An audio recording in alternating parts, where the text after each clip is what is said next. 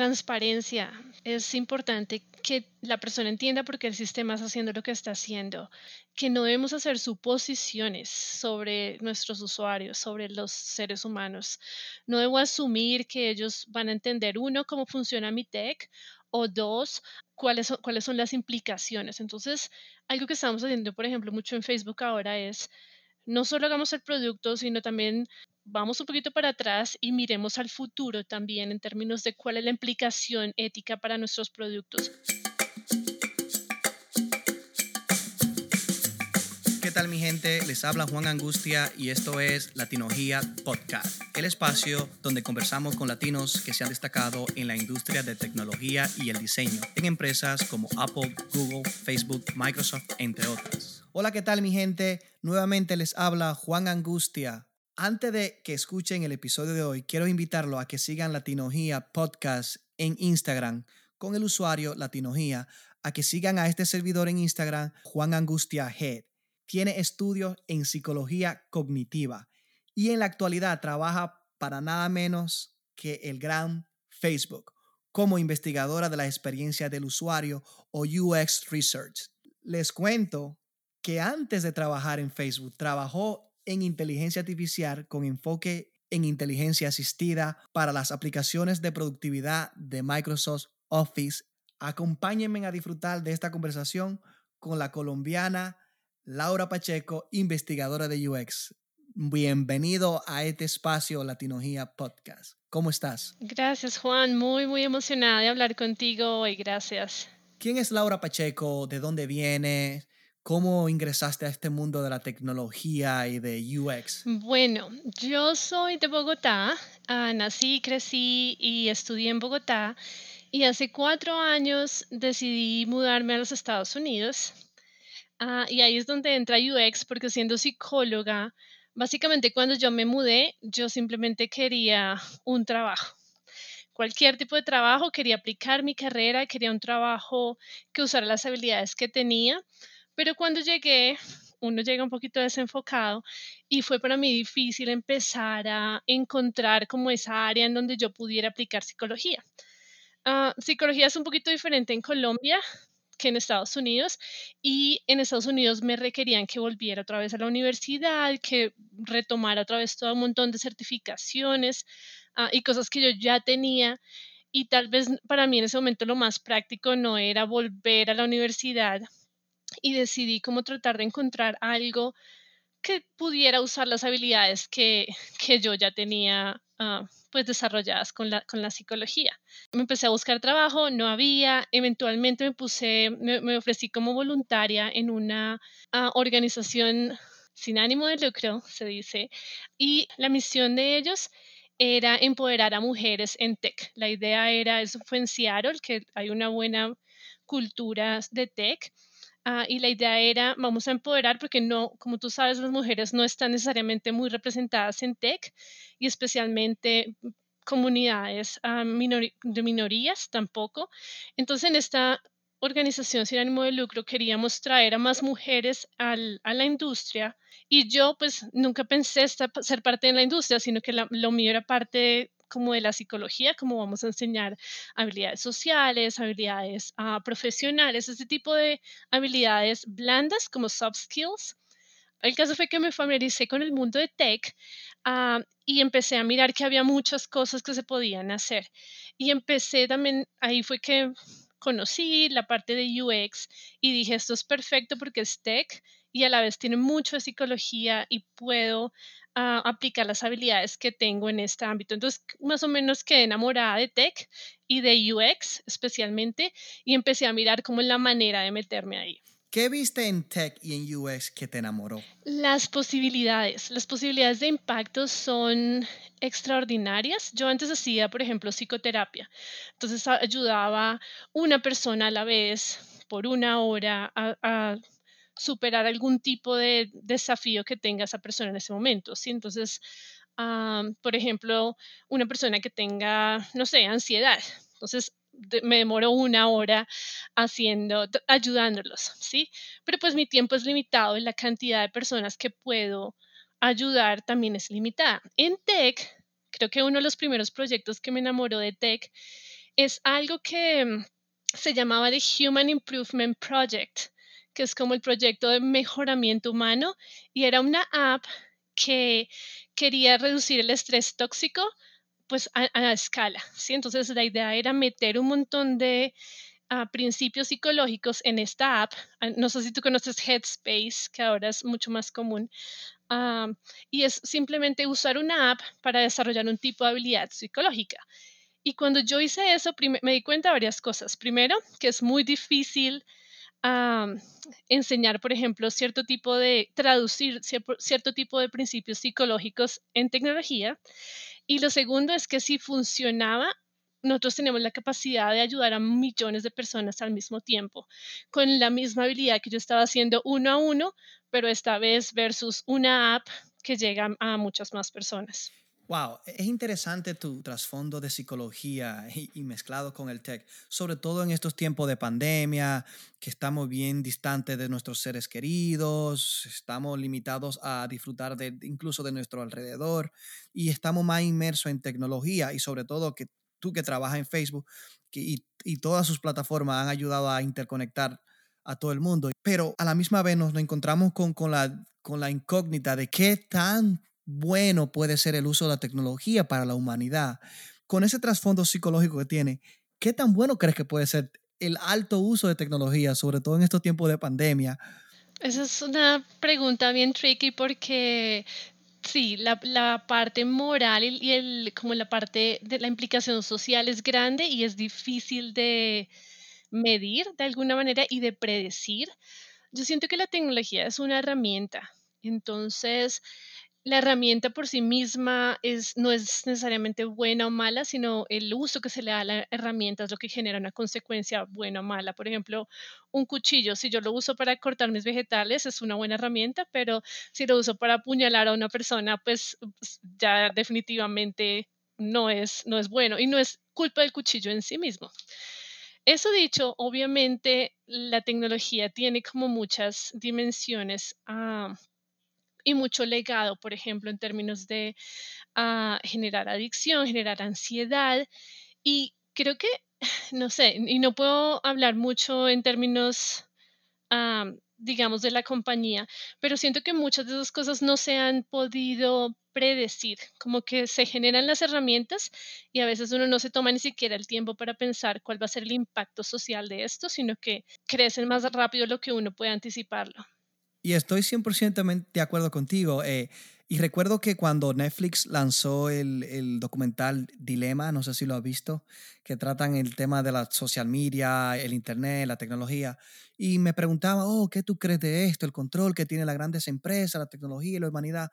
Y yo siempre simplemente les respondo lo siguiente, o sea, nosotros somos los dueños del tipo de contenido que le vamos a introducir a nuestro cerebro quisiera que me hable un poco de qué es psicología cognitiva y cómo tú la aplicas en tu trabajo. La parte cognitiva es una rama de la psicología que se enfoca más como en la parte de creencias.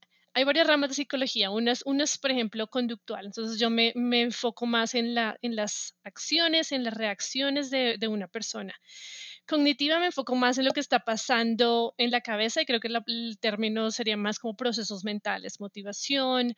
Hay un montón de procesos mentales que, que nos interesan y en la manera que yo la aplico ahora, ahorita, uh, bueno, hay varias maneras.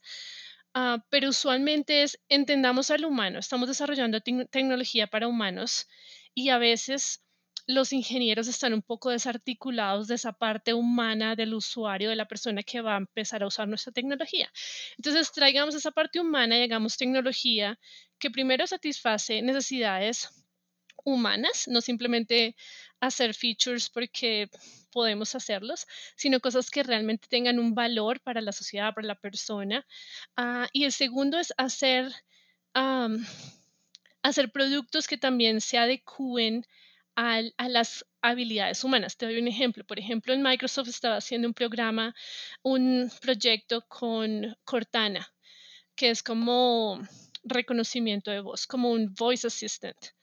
Ah, y entonces la pregunta básica ahí es, cómo querían ah, trabajar en un feature que se llamaba Play My Emails, que es como... Reproduce mi correo. Exacto, léeme el correo, mi sí, correo. Eso, léeme el correo, ¿sí? Y la idea era que la gente lo usara mientras ellos iban en el carro y tecnológicamente se puede hacer. Yo tengo la tecnología necesaria para poder leer tu, tu email. Pero entonces entran preguntas humanas, e, como por ejemplo, ¿qué tipo de emails la gente puede leer en el, vehículo, qué tipo de, cuánta información pueden recibir, uh, qué tipo de información, los, deberíamos leer los, los emails complejos o solamente los simples, deberíamos, qué riesgos tiene eso para una persona que también está manejando y está, está multitasking. Entonces como que entran un montón de procesos que son básicamente humanos y que en últimas terminan y ayudan a direccionar como el, el futuro del producto. Sí, no, y también en ese caso, en ese aspecto entra la parte de cómo podemos humanizar la tecnología, de que se sienta fluida, de que cuando el usuario haga la interacción con el asistente de voz para que le lea el correo, este suene, se lo lea humanamente y el usuario interactúe humanamente con él, que no pase un proceso robótico. Y eso es muy importante, como desde el aspecto psicológico, en tenerlo claro, porque eso va a poder crear un impacto en la experiencia y en el usuario como tal. Me parece muy interesante lo que me acabas de comentar y esto me lleva a, la próxima pregunta. ¿Cómo podemos construir una buena experiencia para el usuario? Creo que cuando partimos de problemas humanos, ah, funciona. Como yo he visto muchas veces que los ingenieros, o sea, tienen tanta capacidad tecnológica que simplemente buscan soluciones como podemos hacer esto y luego miramos dónde lo aplicamos. Yo siento que el proceso tiene que ser al revés, es como cuál es la, necesidad humana, cuál es el, la razón de hacer de un producto y cómo podemos usar la tecnología para, para resolver ese problema y no al revés tengo la tecnología y trato de buscar problemas, sino tengo el problema y trato de solucionarlo por medio de la tecnología. Totalmente de acuerdo y creo que como diseñadores incluso, no solo los ingenieros, pero a veces muchos diseñadores, me ha pasado a mí en alguna época de, mi carrera, solemos enfocarnos mucho incluso en cómo se ve, en cómo se ve, eh, en cómo el usuario va a interactuar, eh, en, en, crear un producto innovador, pero nos enfocamos tanto en lo innovador, en lo visual, que olvidamos el propósito. Eh, y, detrás de todo ese propósito hay un aspecto psicológico, hay un aspecto de, de, necesidad, de por qué realmente debe crearse este producto y tratar de entender ese propósito y cómo alinear ese propósito con las diferentes áreas que envuelven el proyecto, el producto, el aspecto tecnológico, el aspecto visual, el aspecto incluso de engagement, de conexión. Y, y, por eso me encanta tu background, porque tu background es como que un bien psicológico y el US Research o la investigación de, de la experiencia del usuario debe ser en un gran porcentaje bien enfocado en un aspecto psicológico, más allá de, de, de, de, entender el usuario. Bueno, la idea es entender el usuario, pero en un aspecto más allá psicológico, como una ciencia y no como simplemente un task, una tarea que se debe hacer para crear un producto, no. es algo que cada día más, en mi caso, yo recomendaría que se tome más en cuenta a, una persona que tenga tu experiencia. Entonces, hemos hablado de todo eso, de la conexión, de la parte psicológica y, todo esto, cada una pregunta me está llevando a hacerte otra pregunta que todas van similar, pero cada una enfocada en un área específica. Y mi siguiente pregunta se enfoca más en, en los aspectos. ¿Cuáles aspectos crees que un ingeniero o un diseñador o cualquier persona que quiera crear un producto a la hora de desarrollarlo debe tener en cuenta? Creo que para desarrollo de producto tenemos que empezar con como prueba de concepto. ¿Hay una necesidad para esto o simplemente hay grandes ideas que no siempre tienen que ser traídas a la realidad? Entonces volvemos a lo que hablábamos ahorita, las necesidades humanas. Hay una necesidad para esto y creo que eso nosotros hacemos algo que se llama como product market fit y es para mirar simplemente si hay una, si, hay una razón de ser de este producto, básicamente. Creo que eso es lo, lo, principal. Uno, ah, y nosotros hacemos, por ejemplo, investigación con el usuario a varios puntos. Hay muchas cosas que se hacen desde la parte fundacional, por ejemplo, un producto cualquiera, inclusive vuelvo con ejemplos de, Microsoft porque son los que tengo más eh, bien primero en la mente. Pero, por ejemplo, a Word, ¿cierto? ¿Cuál es el sentido de Word? Primero hay una necesidad de recopilar información, hay un montón, lo que se llama en, UX, jobs to be done, con los trabajos que tienen que ser hechos. Ah, básicamente, ¿cuál es la necesidad humana? Y eh, a medida que uno va desarrollando el, el, producto, va haciendo iteración sobre eso mismo. Por ejemplo, eh, esto es lo que yo quiero hacer. Primero, resuena con la gente o no. Ya una vez que sepa que sí resuena, entonces empiezo como a materializarlo más y siento que siempre es importante traer al usuario en términos de, de tener retroalimentación constante, en términos de que si esto va materializándose o concretizándose de la manera que, que tiene sentido para la gente. Claro, simplemente, en otras palabras, no crear cosas simplemente porque hay que crearlas. Hay que entender que realmente hay una necesidad de crear eso. Ojo, porque hay muchos equipos que cometen el error de simplemente agregarle nuevas cosas, nuevas cosas al producto, nuevas cosas y terminan complicándolo más. Debemos estudiar nuestros usuarios y entender cuál es su necesidad para tratar de proveerle una solución. Los productos están para mejorar una solución al usuario. Es interesante. Entonces, trabaja en Facebook, pero no hemos conversado de cómo llegaste a Facebook. Bueno, creo que todo empezó, como te comentaba ahorita, en necesito un trabajo y no puedo aplicar psicología. Ya después cuando yo conozco que empieza, que hay algo que es UX, entonces yo digo, bueno, esto suena como algo que me gustaría hacer y como algo que yo podría hacer. Yo inclusive me inscribo porque a veces en UX tú tienes que entrevistar usuarios y yo era usuaria de Amazon en ese momento y me inscribía como usuaria a participar en una de las sesiones de uh, usability que Amazon estaba haciendo, simplemente para ver y mirar ellos qué me preguntaban y qué me hacían. Y cuando hice la sesión, uh, me estaban preguntando sobre el Kindle y mi experiencia. Yo dije, me, o sea, me encanta el trabajo. Y empecé a mirar cómo me metía considera en algún momento estudiar, porque todo el mundo que le preguntaba me decía, no, tú tienes que hacer una maestría, tú tienes que tener un doctorado y yo no tengo esas cosas, mucho menos en, el área de tecnología. Y en ese momento pues no, no era viable hacerlo. También alguien me dijo, mira, me, me, dio el consejo, busca a alguien que tenga el trabajo que tú quieres, invítalo a tomar café y pregúntale, dile que te de otros tres nombres de personas con las que tú deberías conectarte. Entonces yo empecé a, empecé a hacer eso, conecté con una investigadora, ella me dio muchísimos consejos y me dijo, háblate con estas tres, otras tres personas. Y así fue como, como conociendo diferentes, diferentes perspectivas desde la investigación y mucha gente me decía que tenía que hacer maestría. Alcancé inclusive a ir a una clase de ah, Human Computer Interaction, que es como sí, interacción. Interacción humana. Humana. Exacto, interacción con la computadora. Eso, eso es lo que mucha gente en el campo de UX estudia. Y cuando ellos hablaban, eran como una clase de prueba. Yo decía, esto yo lo sé, o sea, yo lo sé, tal vez no lo llamo de la misma manera, pero yo lo sé.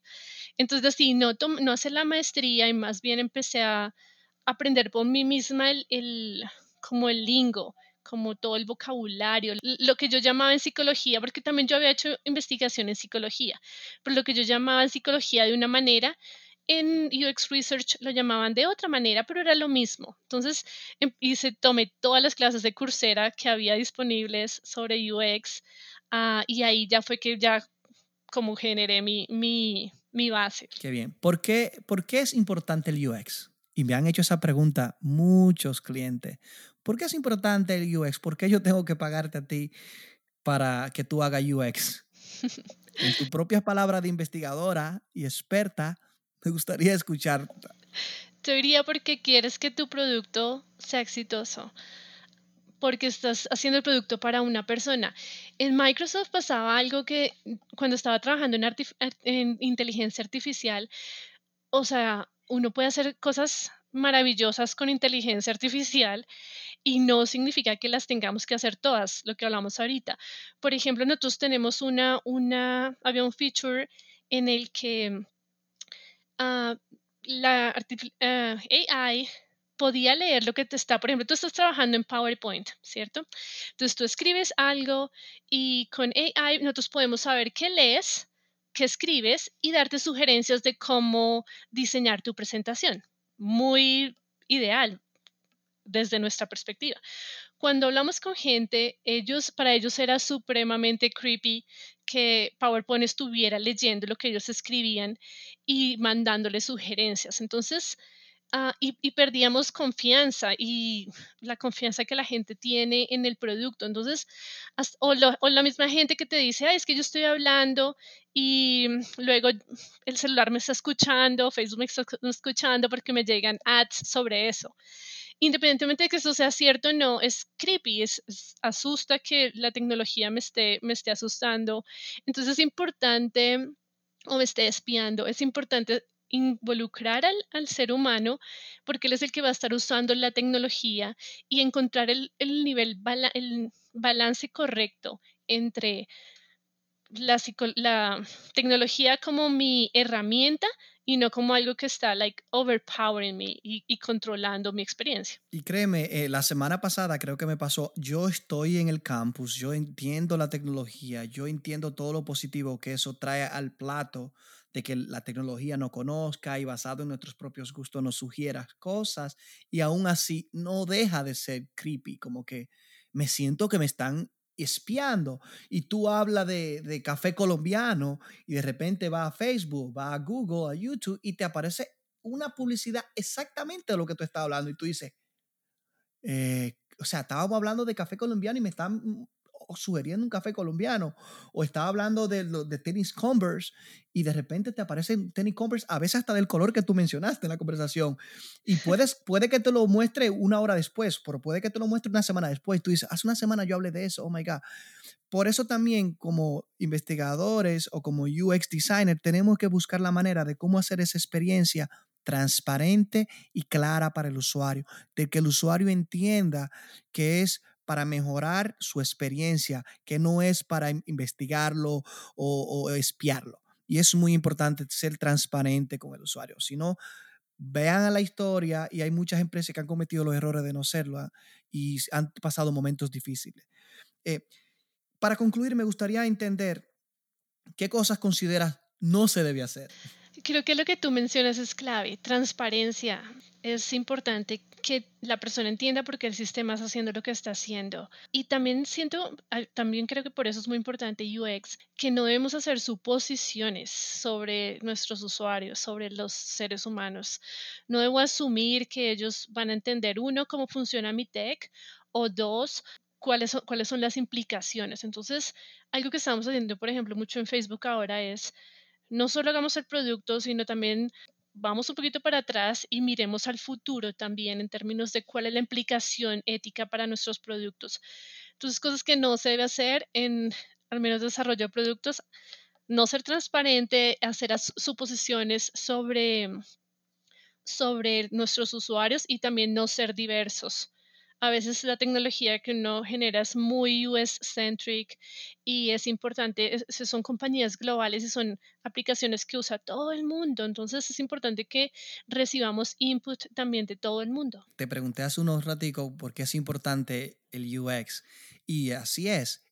Es importante porque nos evita crear productos basados en suposiciones nos ayuda a crear productos enfocados en las necesidades que el usuario de tu producto quiere, está demandando tener.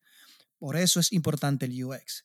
Eh, antes de despedir, me gustaría algún consejo que quiera darle a la audiencia que están escuchando este episodio. Bueno, audiencia latina, yo creo que a veces, en serio, escuchando algunos de tus episodios pasados, yo digo, los latinos no sabemos lo mucho que podemos aportar a, este tipo de compañías. Tenemos un montón de diversidad, un montón de grandes ideas. Los latinos somos recursivos. Y yo creo que un, consejo es no olvidar eso, no olvidar que, que somos súper guerreros, como decimos en Colombia, ah, y también que, somos, que vemos las, las, cosas de una manera única. Cuando yo empecé en Microsoft trataba, muy, trataba mucho de ser como los demás, porque era la única latina en el equipo y siento que eso necesariamente no me, no me ayudó, como que no me permitió como sobresalir o, o al menos ser como sincera con, con mi propio con mi propio como background. Ahora en Facebook estoy mucho más enfocada en eso, en la diversidad, en qué es lo único que yo puedo aportar a la, a la mesa. Yo creo que todos tenemos algo único. Entonces creo que un consejo es identificar qué, cuál es tu superpower, cuál es tu superpoder. Excelente. Esto fue otro episodio para Latinogía Podcast. Le habla Juan Angustia. Recuerden seguirnos en las redes, en YouTube, en Instagram, Latinogía y de seguirme Juan Angustia G. Nos vemos. Bye.